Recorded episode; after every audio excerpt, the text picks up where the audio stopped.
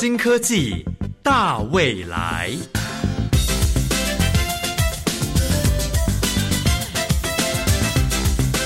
科技的进步让你看得见未来，深入浅出的介绍让你听得懂科技。欢迎收听由谢若楠制作、吴宜佳主持的《新科技大未来》。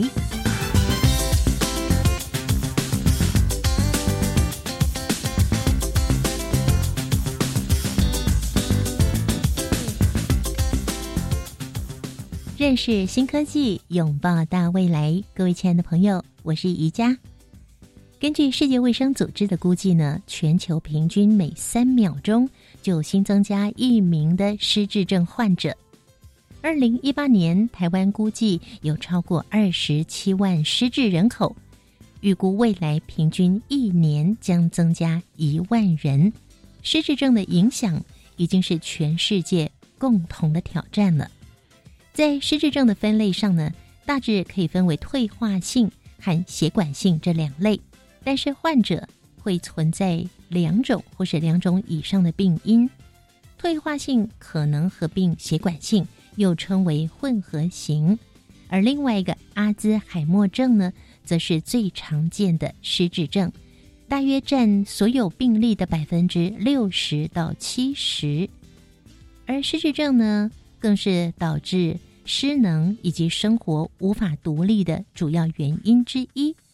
那对患者本身，还有对照顾者、对家属、对社区、对整个社会国家，都造成非常严重的冲击，甚至在经济的负担上也十分的惊人哦。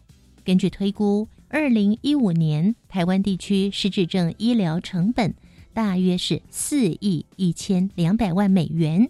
非医疗成本大约是三十三亿两千六百万美元，而非正式照护成本呢，大约三十二亿五千两百万美元，总共加起来是将近七十亿美元，换算成新台币大约是两千一百亿。哇，听到这里，您一定会问：难道没有药可以治疗吗？非常不幸的。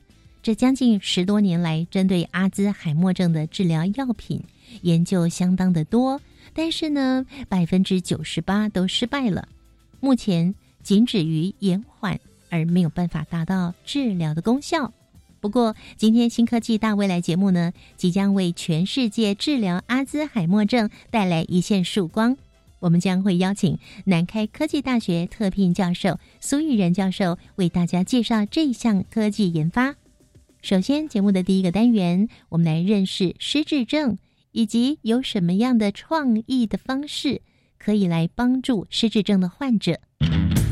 创意嗨一点，哇哦！各位听众朋友们，大家好，欢迎来到创意嗨一点的单元，我是宣佑。台湾在一九九三年进入高龄化社会，在二零一八年转为高龄社会，预估在二零二六年会迈入超高龄社会，也就是每十个人就有两位是老年人口。受到这样的高龄社会的影响，罹患阿兹海默症的人口也随之增加。但由于许多人对于阿兹海默症的认识不足，经常导致患者无法得到妥善的照顾，造成更多的问题。然而，阿兹海默症也不是老年人的专利。近几年来，患病的族群甚至有年轻化的趋势，而全球研究治疗阿兹海默症药物的失败率却高达百分之九十八。今天新科技大未来节目中，即将为您介绍台湾本土研发的治疗阿兹海默症的药物之前，让我们进一步来认识阿兹海默症。欢迎圣地亚健康管理诊所的身心科医师李敏山李医师，李医师您好，各位听众大家好，我是李敏山医师。今天呢，邀请到医师来跟我们讨论有关于阿兹海默症的这个议题哦。那首先想要请问您的是，阿兹海默症的造成原因有哪些呢？嗯，其实阿兹海默症呢，它造成原因目前都是以假说的形式呃来告诉各位听众。呃，主要是有四个假说。那这四个假说。不外乎是一个像是脑中神经传导物质，呃的一些失调，像是缺乏了乙烯胆碱或是脯氨酸，那另外一个就是说，可能有一些不正常的脑中蛋白质的代谢，嗯，那像是一些贝塔类淀粉的沉积，在我们脑中形成老人斑。那这老人斑呢，会使我们的神经细胞坏死。另外第三个呢，就是一个基因突变，呃，尤其是像是早发性的阿兹海默症呢，它可能跟我们的第二次四对、第十四对跟第一对的染色体呃异常有关系。那晚发性的阿兹海默症呢，呃，跟我们的第十九对染色体上面的一个叫 APOE 一的一个 gene 也是有一些关系的。那第四个可能原因呢，是可能像是我们所谓的 tau 蛋白质过度的磷酸化，也会破坏我们的脑神经。嗯，呃，总体来说呢，就是一个脑部呈现一个不正常的一个发炎的状态，就会增加我们阿兹海默症的的罹患率。阿兹海默症的好发年纪大概在几岁呢？那它的族群又有哪些？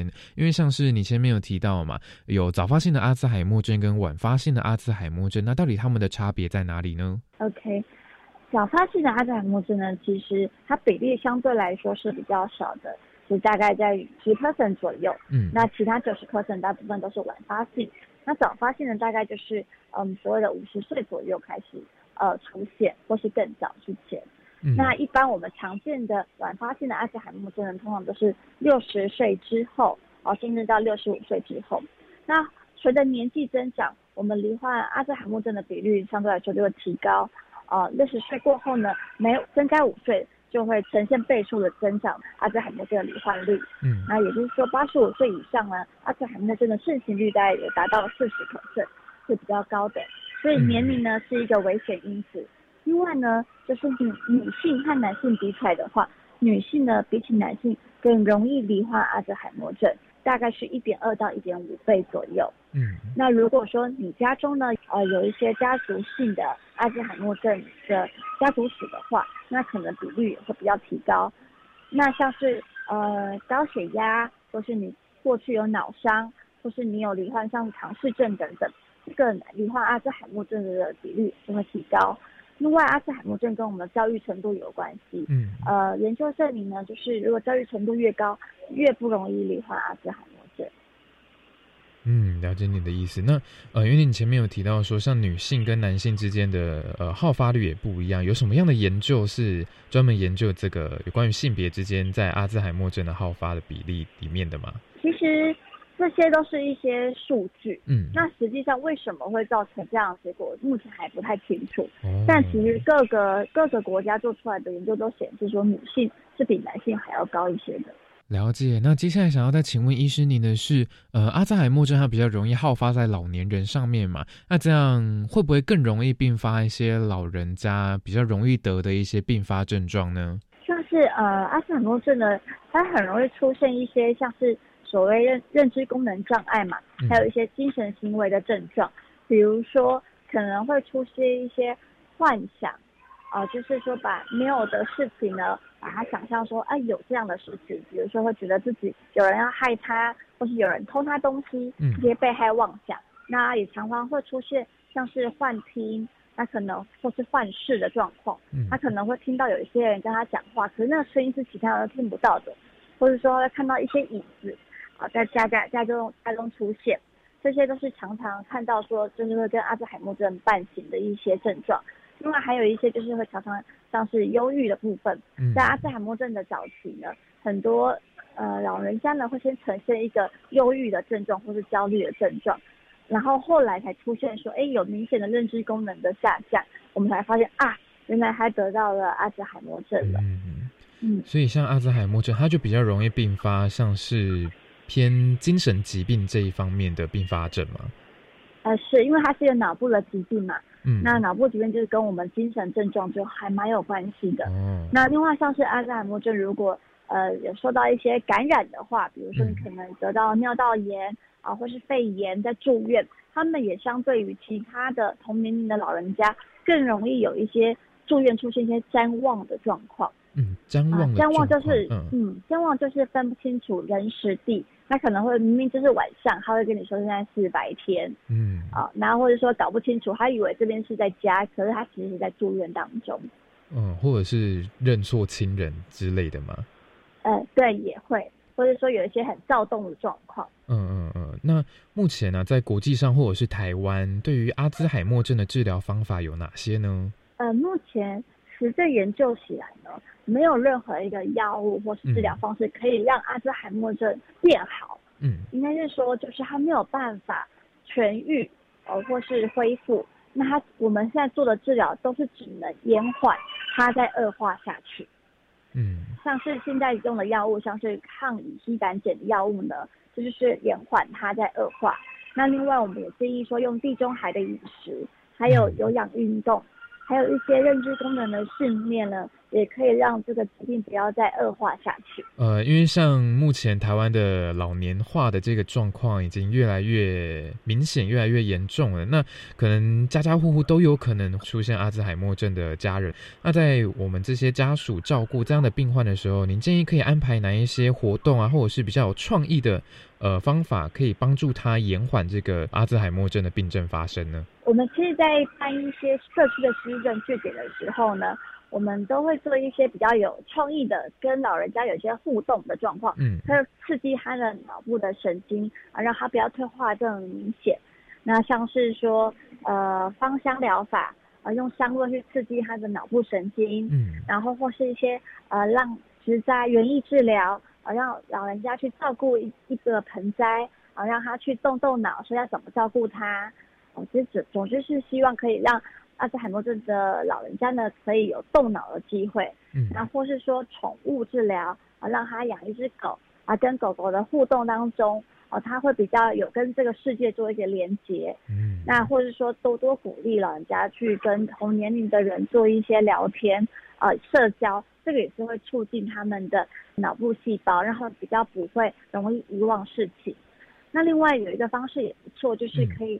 给他们一些他们熟悉的东西，像是怀旧治疗，啊，就是会给带他们温故一些，像是哎他们那个年代有名的歌星啊，有名的电影啊，然后就是呃喜欢的布袋戏呀等等这些。都可以让他们就是脑部又更活络一些。这个其实我们在医院也蛮常做的，嗯啊，有时候会拿一些就是以前干妈讲里面的东西来让他们看，然后让他们认这样子，他们就觉得哇，好有那种童年的回忆。了解。那今天呢，非常谢谢李医师来为听众朋友们做分享，谢谢你。阿兹海默症的患者其实就存在于我们的生活周遭，但是却不容易发现。正因为这样如此难以辨识的症状，更容易延误治疗的时间。值得一提的是，目前在医院里还会透过富有创意的活动方式来协助患者活络脑部神经，也是家属可以学习的治疗方法之一。接下来的新科技大未来将会有主持人宜家访问南台科技大学苏艺仁教授，来为我们分享更多的节目内容。我是轩佑，创意嗨一点，我们下次再见。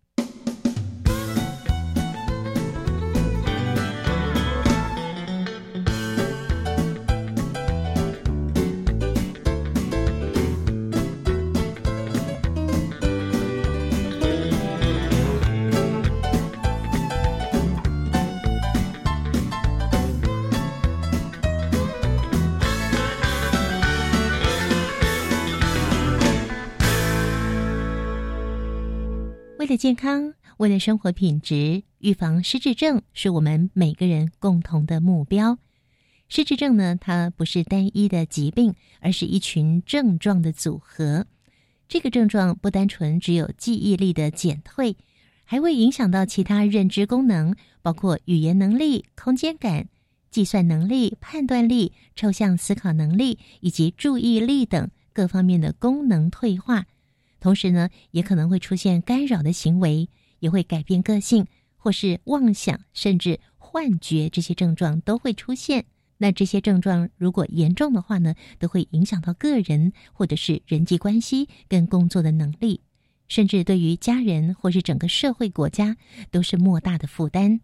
那在这十多年来，针对阿兹海默症治疗的药品百分之九十八都失败的状况之下。我们台湾由南台科技大学苏益仁教授为全人类所带来的希望——阿兹海默症有药可治，这样的主题是我们今天要介绍给大家，也期待所有的朋友共同来重视失智症的问题。苏玉仁教授曾经担任国家卫生研究院特聘研究员、成功大学医学院病理学科讲座教授、台大医学院病理学科教授兼主任，以及成大医学院分子医学研究所以及临床医学研究所所长、成大医学院病理学科主任、英国伯明翰大学癌症研究部研究员、美国哈佛大学客座助理教授。以及美国西雅图华盛顿大学血液病理研究员，主要研究兴趣与专长是病毒与癌症的相关性。目前担任南台科技大学生技系特聘教授。我们邀请苏益仁教授。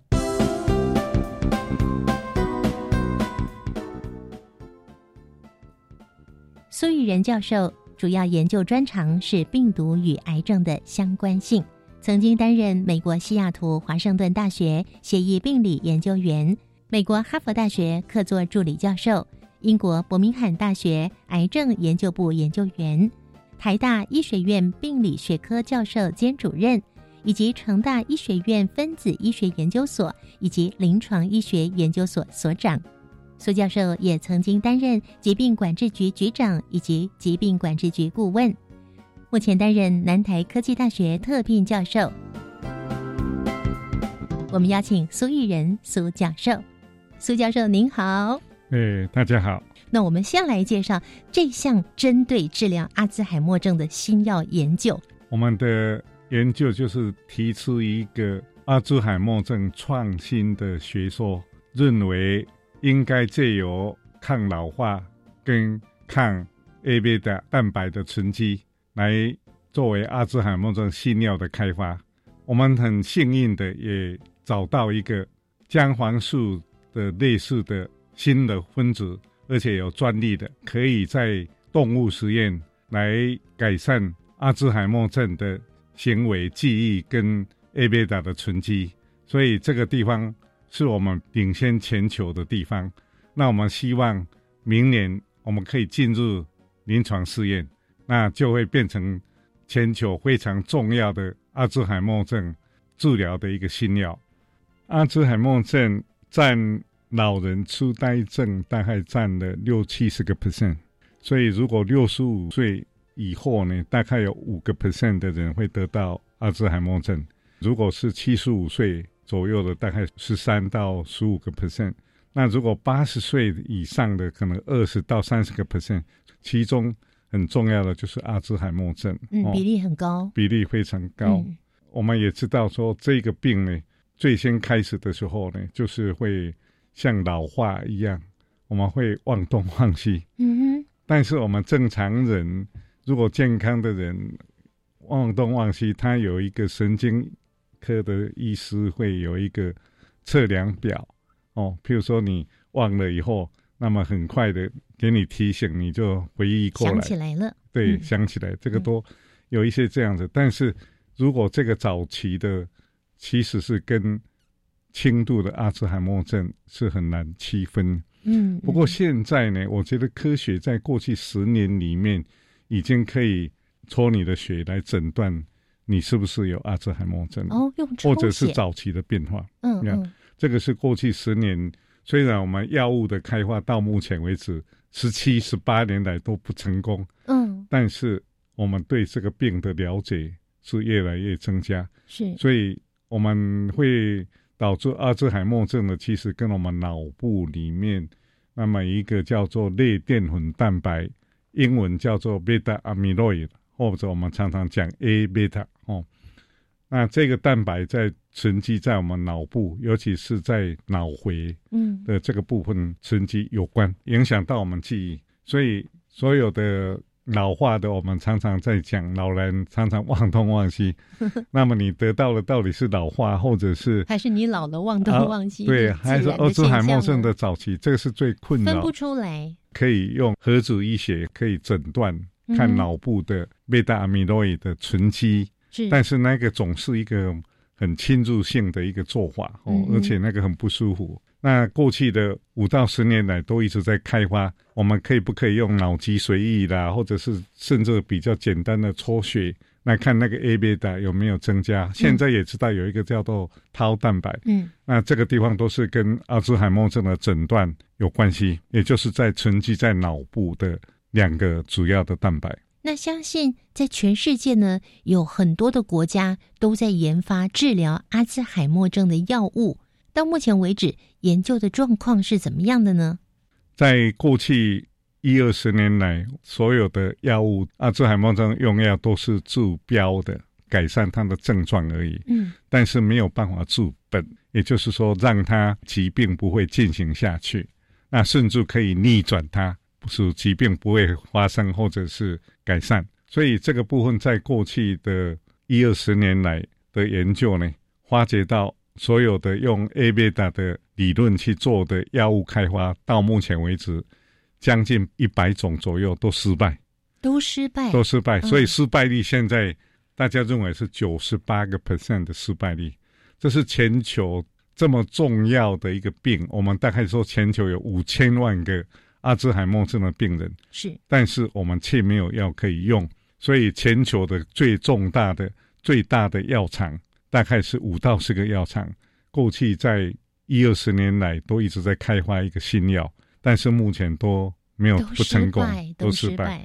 那最重要的，大概从两三年前开始，那么我们学界啦、哈医界，或者是美国国家卫生研究院召集了全球阿兹海默症的专家讨论，结果就开始提出来，是不是我们过去对阿兹海默症的致病原因的了解不够，所以那个 A 贝塔在脑部的沉积，或者后来跑到血液来，那么这一个呢，可能是一个果，而不是一个因。哦哦，就像我们假设说，我们比喻是一个垃圾场哦嗯。的产生，我们在清除的好像是在清除垃圾，但是对于一个什么阿兹海默症的，到底什么病因引起的，那我们没有去改善它的因，所以这个是在过去三到五年里里面，全世界的药厂也好，或者是学界、医界在检讨这个理论方向错误了，方向有一点错误。嗯所以可能不单是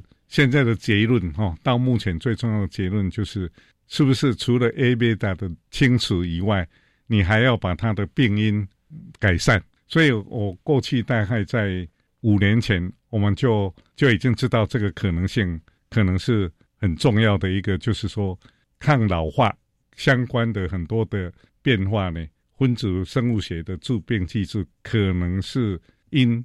那那个 A 贝塔的累积才是果，所以假设我们去要去治疗这个阿兹海默症的话呢，我们要改善它的因，治疗它的果，两个要一起治疗才会有效。我大概在十几年前，就是因为做肝病研究的时候呢，要去找出一个可以预防 B 型肝炎转变成肝硬化或者肝癌的药物，那后来就发觉到可能是。姜黄素可能是最重要的一个，因为姜黄素可以抗发炎，改善我们的胆固醇的代谢了、新陈代谢，然后啊也自由基可以改善，所以在印度的国家哈，他们百年来阿兹海默症的发病比例大概只有全球相同人口比例的四分之一。哦，是因为他们吃咖喱饭吗？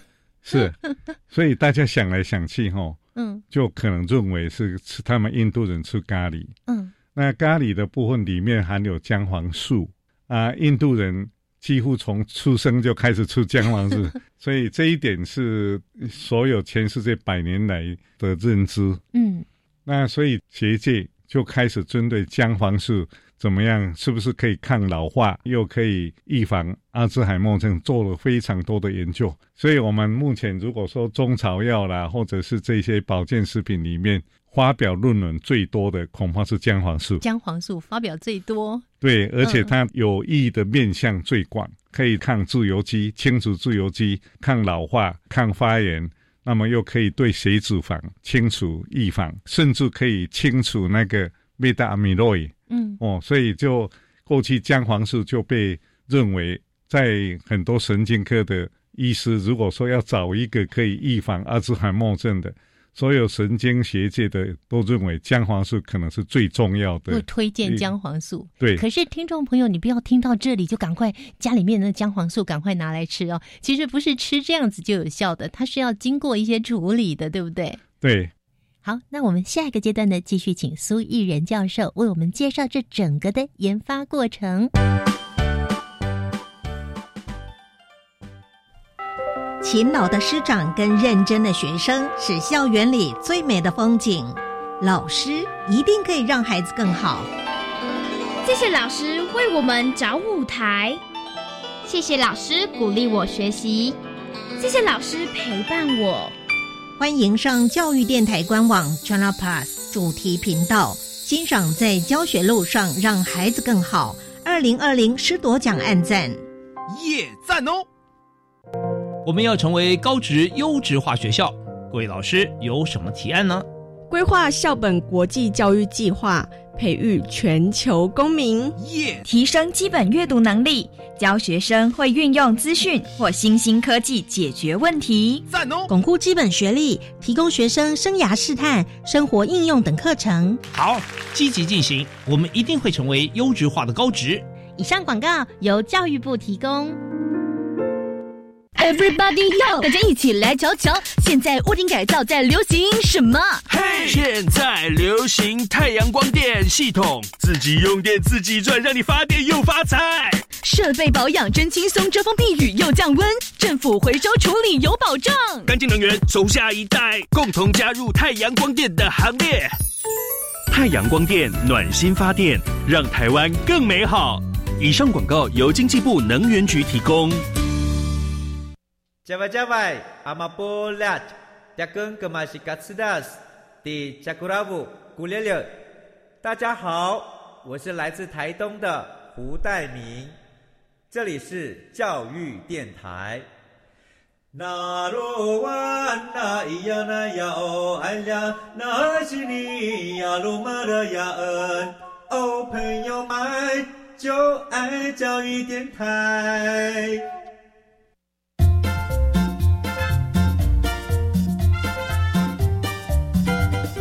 新科技大未来，每个星期三上午十一点零五分，与你在教育电台的频道上认识新科技，迎接大未来。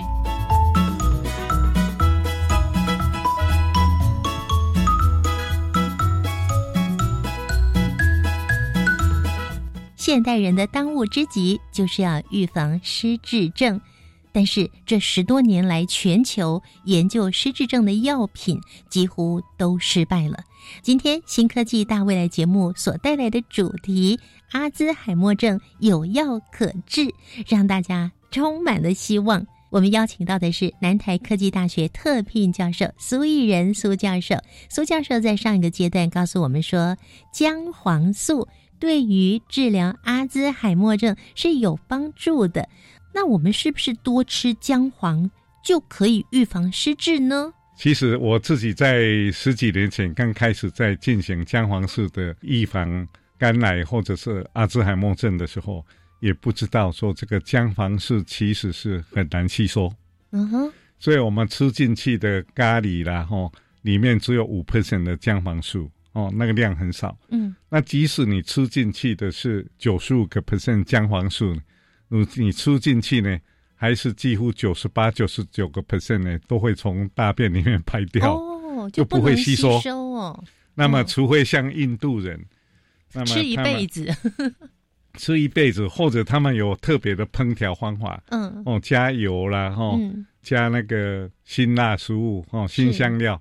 所以，如果听众朋友们大家要吃咖喱或吃姜黄素，用来。改善老化或者相关的疾病的时候呢，嗯，你所烹调的方式或者你所选用的品牌要很清楚的是能够改善吸收，嗯，我们叫做生物利用率。生物利用率，也就是说你出了以后呢，我们刚才讲的就是低于一个 percent、两个 percent 的吸收率，嗯，那如果你用的调配方式好。那么它可能可以增加到二十个 percent、三十个 percent，嗯，所以这个时候血液里面的姜黄素的浓度，那么就可以达到可以改善你细胞生物学或者预防或治疗的功效的浓度。哦，所以这一点很重要。是，所以市面上很多的 姜黄素的时候，最重要的一个就是吸收力多少。嗯，我们叫做生物利用率哦呀。所以这一点呢，我也是到十几年前才知道姜黄素这个问题。是，所以那个时候呢，开始对姜黄素要用来作为 B 型肝炎病人的一个预防肝硬化或者肝癌的时候，就开始思考怎么样去找到一个高的生物利用率的一个姜黄素作为预防作用。后来到了六年前，那么我们发现。姜黄素本身呢，可以经由分子化学改变哦，来合成一个有专利药又可以改善吸收的新制剂的一个新药。我知道了这个部分，我就非常高兴。而且这一个呢，新的化合物合成的化合物，就是姜黄素的一个衍生物，或者有人叫做相似物，都一样的名词。那这个做了以后，才会有增加它的生物利用率，或者是要再做助剂的一个改善。嗯，那么就可以增加吸收，而且有专利，那么才可以用来作为药物的开发。是，所以那个时候呢，我们就开始思考了怎么样用这一些的新的小分子新药的新的化合物来作为。肝炎的预防、肝癌的预防，或者是阿兹海默症抗老化或者治疗阿兹海默症的药物，所以这个大概时间也只有五六年前开始。所以我对姜黄素用来作为抗老化或者是预防 B 型肝炎变成肝癌，或者是阿兹海默症的一个治疗，虽然做了十几年，其实学术界一样。大概十年前才开始了解到姜黄素的很多的问题。嗯哼，我觉得我很幸运的，就是变成全球最大的重要的姜黄素新药的开发。我这个新药现在就跑到我这里来，是全球唯一哦，用姜黄素做成药。对，而且是姜黄素的新药，从姜黄素衍生出来的一个香素物，或者是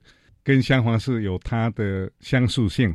嗯，但是它有专利，那么又可以容易吸收，经过自己开发以后容易吸收，所以这个就可以开发成药。后来我本身也决定，因为我过去呢，我就一九九八年发觉到我有阿兹海默症的一个基因叫做 ApoE4。哦，您自己吗？对我自己本身。那这一个部分呢，在一九九八年，我自己在开发这个检测试剂的时候，我自己先做，结果我发觉到我竟然是一个异盒子的带基因的人，哈呀，就是容易罹患阿兹海默症的人。DNA 的部分是两两股，哈，那如果是只有其中一个是 ApoE4 那个突变基因，那个比例。就比较不容易得到哈，嗯，但是如果两股都得都是都有都有突变的话，嗯，那个就是 homozygote 的这个部分的话，那这个得到的比例就很高。嗯，那我本身还比较幸运，我是异核，我两个 DNA 两两个基因只有一个，其中一个有有而已。但是对我来讲，我就非常关心，嗯，奥兹海默症的这个药物的开发或者预防的。嗯，药物的开发是，所以在有这个新药的出现的时候呢，那我就非常高兴。所以这个化合物的新的化合物也是台湾的中央研究院是李国雄，那么在北卡啊罗莱大学，他们已经实验室已经合成了好久的一个新药。嗯，那么后来有统一企业寄转哦。那么，在美国旧金山开了一个叫做雄和生物公司，嗯，用一二十种的合成的姜黄素的香素物，在用来治疗疾病。他们首先呢，就是用来作为青春痘治疗青春痘的发炎，抗发炎用。是。啊，也是因为荷尔蒙男性荷尔蒙的比较强，年轻的就比较容易青春痘嘛，哦，所以后来呢。因为抹下去的时候都是黄色的，哇，那变成黄脸婆啦。对，所以后来谁敢用呢？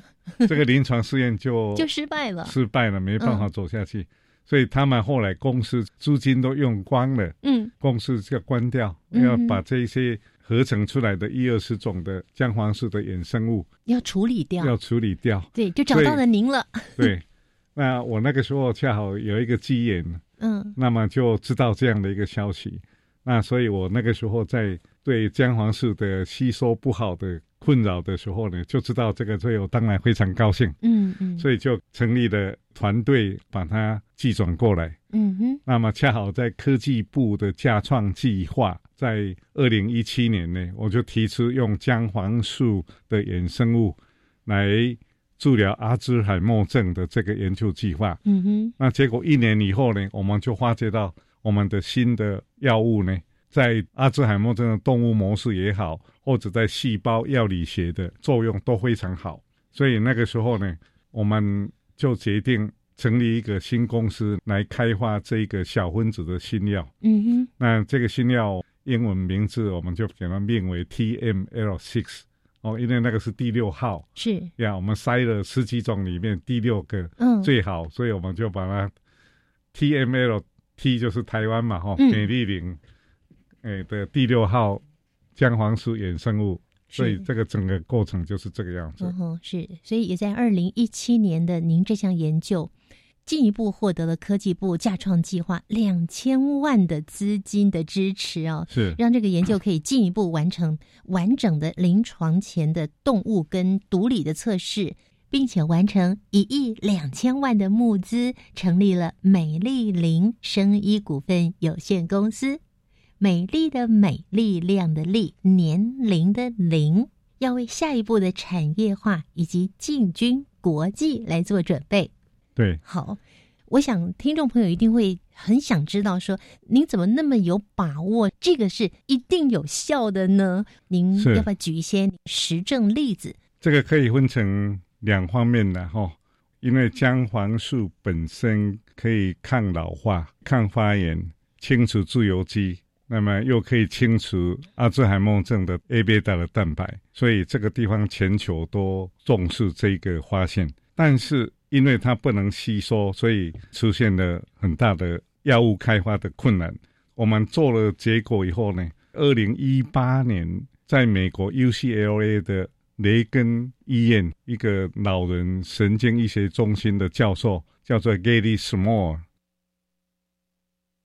那么他很多的阿兹海默症的病人，但是他没有办法，药物没有药物可以治疗，嗯嗯，所以他因为有姜黄素这样的一个过去的历史，哈，一百多年来大家认为姜黄素可能对阿兹海默症，但是它吸收不好，对，所以也产生不了效果。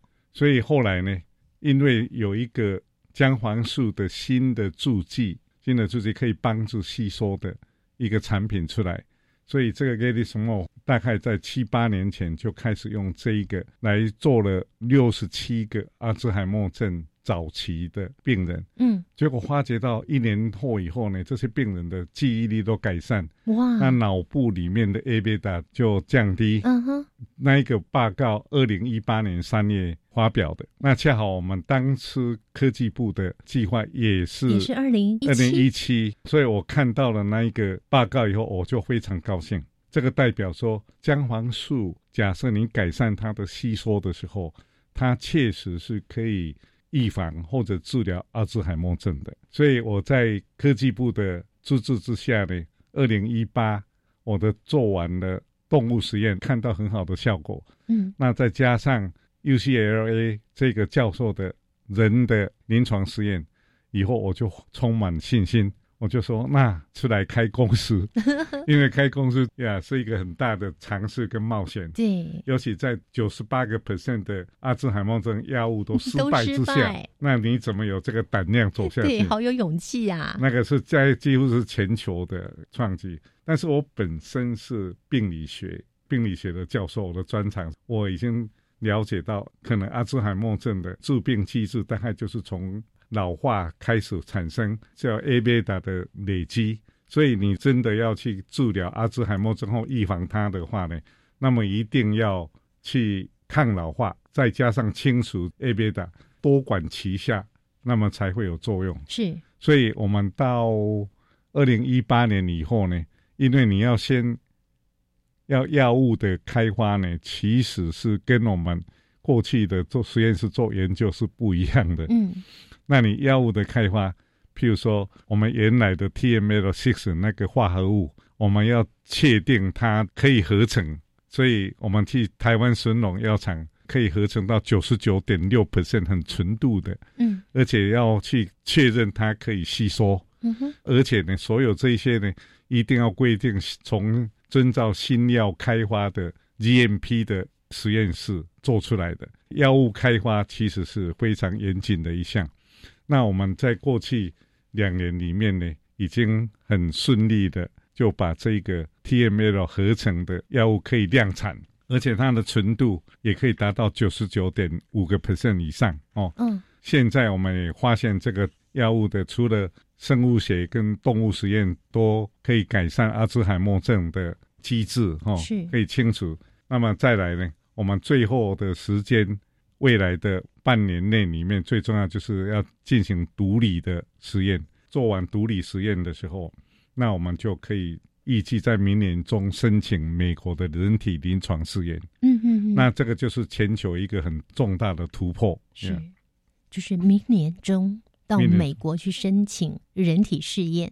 对，这一个因为是很重要的药物开发，嗯，那美国的 FDA 他们有一个鼓励的一个措施，像这个这么重要的药物呢，他们可以像这一次的武汉肺炎疫苗呢，那么他们可以加速的让你通过，如果真的有功效的话，是，所以我们当然是希望说，大概五年左右呢，能不能做到第三期临床试验？嗯。不过这个药物新药的开发呢，因为太重要了，那么全球瞩目的一个新药，是，所以而且这个未来恐怕要花一两百亿才有办法完成。嗯，那所以我想，我们大概我们的团队哈、资金有限，所以我们现在希望在明年进行临床试验的时候呢，可以寄转给国际大药厂继续开发下去。是或者如果台湾我们的生技或生意公司有兴趣的时候呢，那我们就可以寄转给他们。所以这个是我们目前的规划。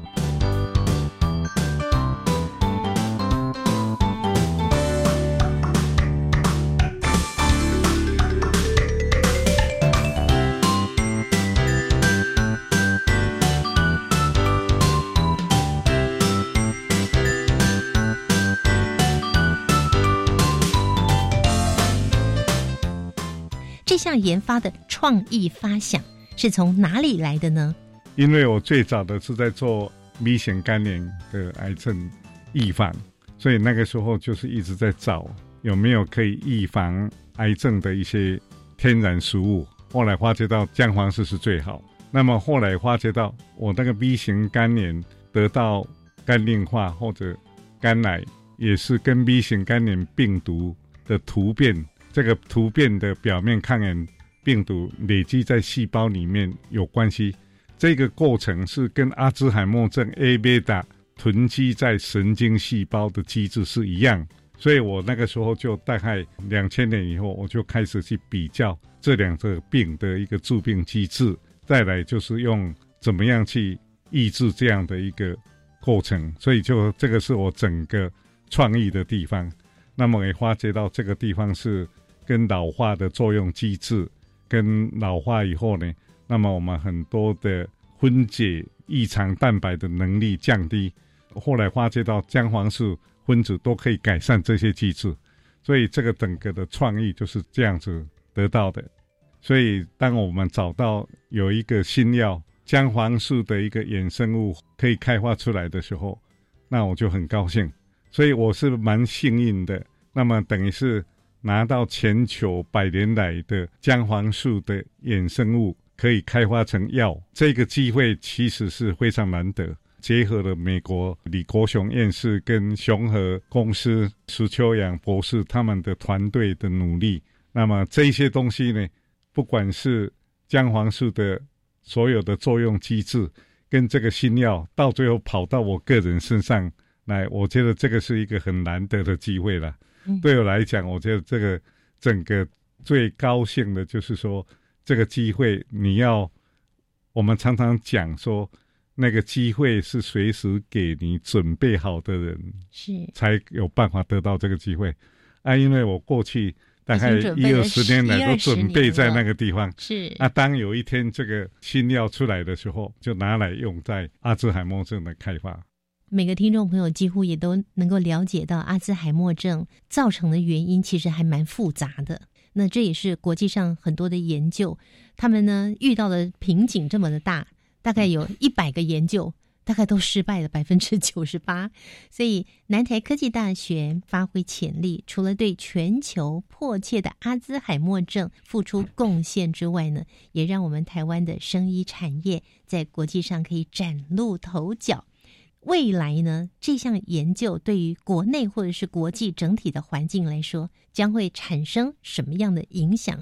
我想大家知道，这个阿兹海默症是全球目前面临的最大的人类疾病，又没有药，各大药厂都在瞩目新药有没有新的药物开发出来。所以，如果说台湾现在的开发出来的做到某一个程度，那甚至可以。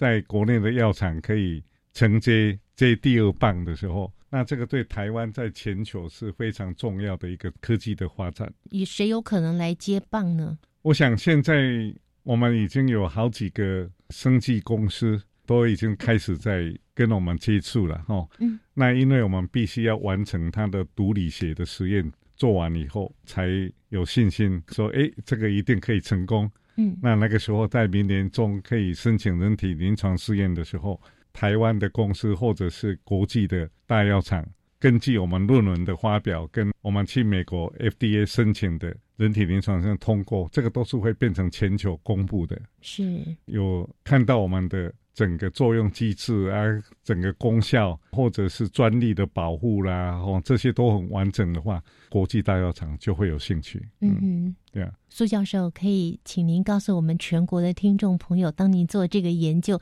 到目前这个阶段的时候，你心里面想的是什么呢？我刚才讲的，其实是我本身或者我们的那些董事们，他们最关心的就是说这个药。是不是可以自己可以用得到嘛？哈，以我来讲，我也是这样子。所以这个地方如果能够造福全球的这些输政输能，恐怕这个非常大的贡献了哈。嗯，那我们在长照台湾的长照，现在每年花几千亿。那么其实那个输字输能的这个部分，尤其人人口老化了以后，那么这个人口会越来越多。所以如果能够去做方面的一个改善。或者是对人类的健康或者未来是帮助很大的，这也是我们最大的心愿呐。您刚刚讲到姜黄素的衍生物，姜黄素的化学分子，原来的化学分子是等于是一个上帝的，你是不能拿来做专利的。嗯，所以你必须经过把这个分子呢去修饰它，让它比较容易吸收，那么又比较稳定，那这个地方就可以得到专利。有专利才能够去开发成新药。嗯，那在这个部分您怎么做呢？我们现在就要去把这个新药的分子怎么样去改善它的吸收。我们刚才讲的姜黄素可能是要加油类或者加新香料就可以增加姜黄素的吸收。所以，我们这个新的药分子呢，我们也是要去加很多的化学物、化学分子。那么，让它改善它的吸收、生物利用率，这个地方是做药很重要的一个步骤。那您可以跟我们说，在白老鼠的身上做实验，这段实验跟研究，您长达多久的时间？我们做了两年动物实验，两年。我们做了两种阿兹海默症的老鼠的动物模式，嗯，一种是三种突变蛋白，一种是两种突变蛋白。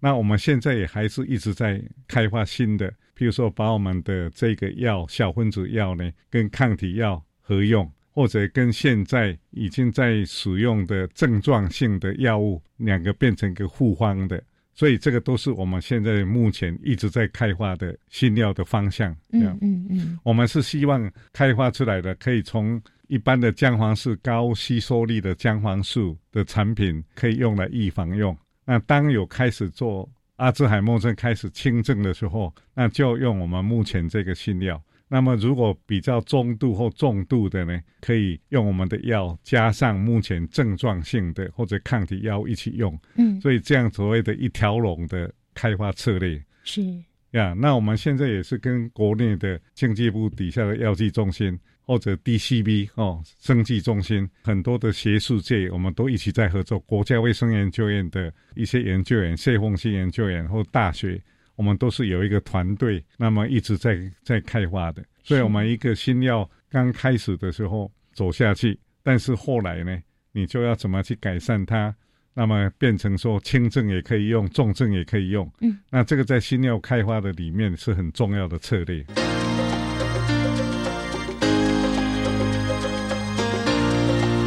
科技好生活。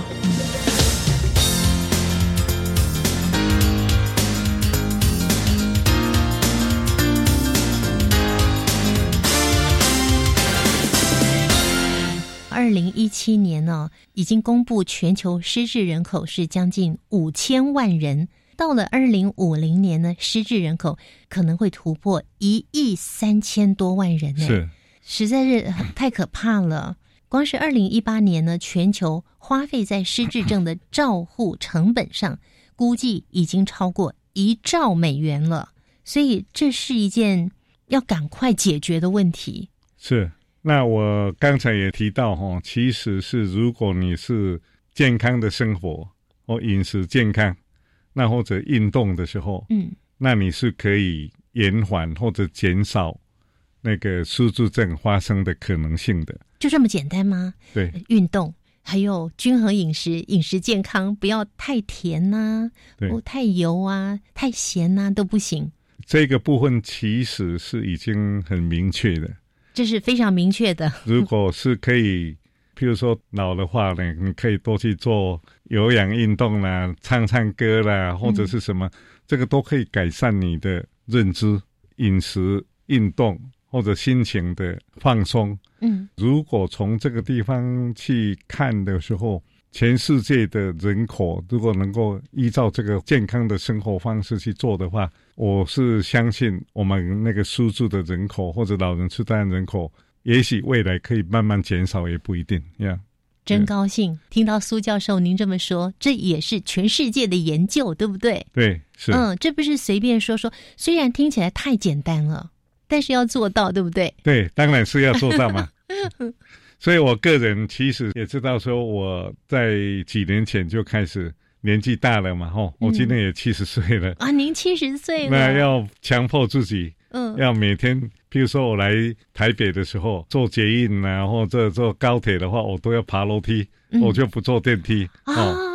所以，所以像这些的话呢，你要把你的这个运动呢、健康的生活化身在你的每天的生活当中。是，我觉得这个是非常重要的。嗯嗯，您的提醒真的太重要了，而且很简单，只要把这个运动的习惯放在日常生活当中，让自己有多运动的习惯跟机会，养成运动，而不要像老年人回家就躺在 沙发椅上面哈。嗯。那这个其实是全世界的阿兹海默症协会公认最重要老年人的一个生活方式的改善。大家如果是看电视，然后随时都可以运动了哈，一边看一边运动，一边运动，这个是养成这个习惯很重要的。嗯，哇，太棒了！今天除了邀请您来介绍您阿兹海默症医疗的药物之外呢，同时也告诉我们日常生活就可以做得到非常简单的。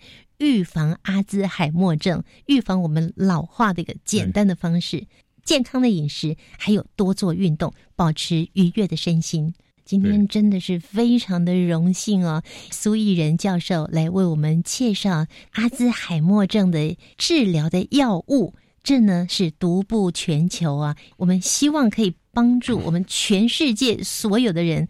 当然，这个药物的治疗是一件事，另外一件事要靠自己，要好好的保养自己的身体哦。非常谢谢苏益仁教授。自动化三 D 组织病理 AI 平台，将取自病患的肺癌、乳癌、淋巴组织简体，在数分钟之内完全透明化，再借由荧光分子、肿瘤抗体等染色技术，搭配着镭射共轭胶显微镜的高速扫描以及影像截取的技术，将引领精准快速的新时代病理诊断的趋势。下个星期，我们将介绍由国立清华大学生命科学院杨嘉玲副院长所率领的研究团队研发出的自动化三 D 组织病理 AI 平台。我们期待下个星期三上午的十一点零五分，新科技大未来，再会了，拜拜。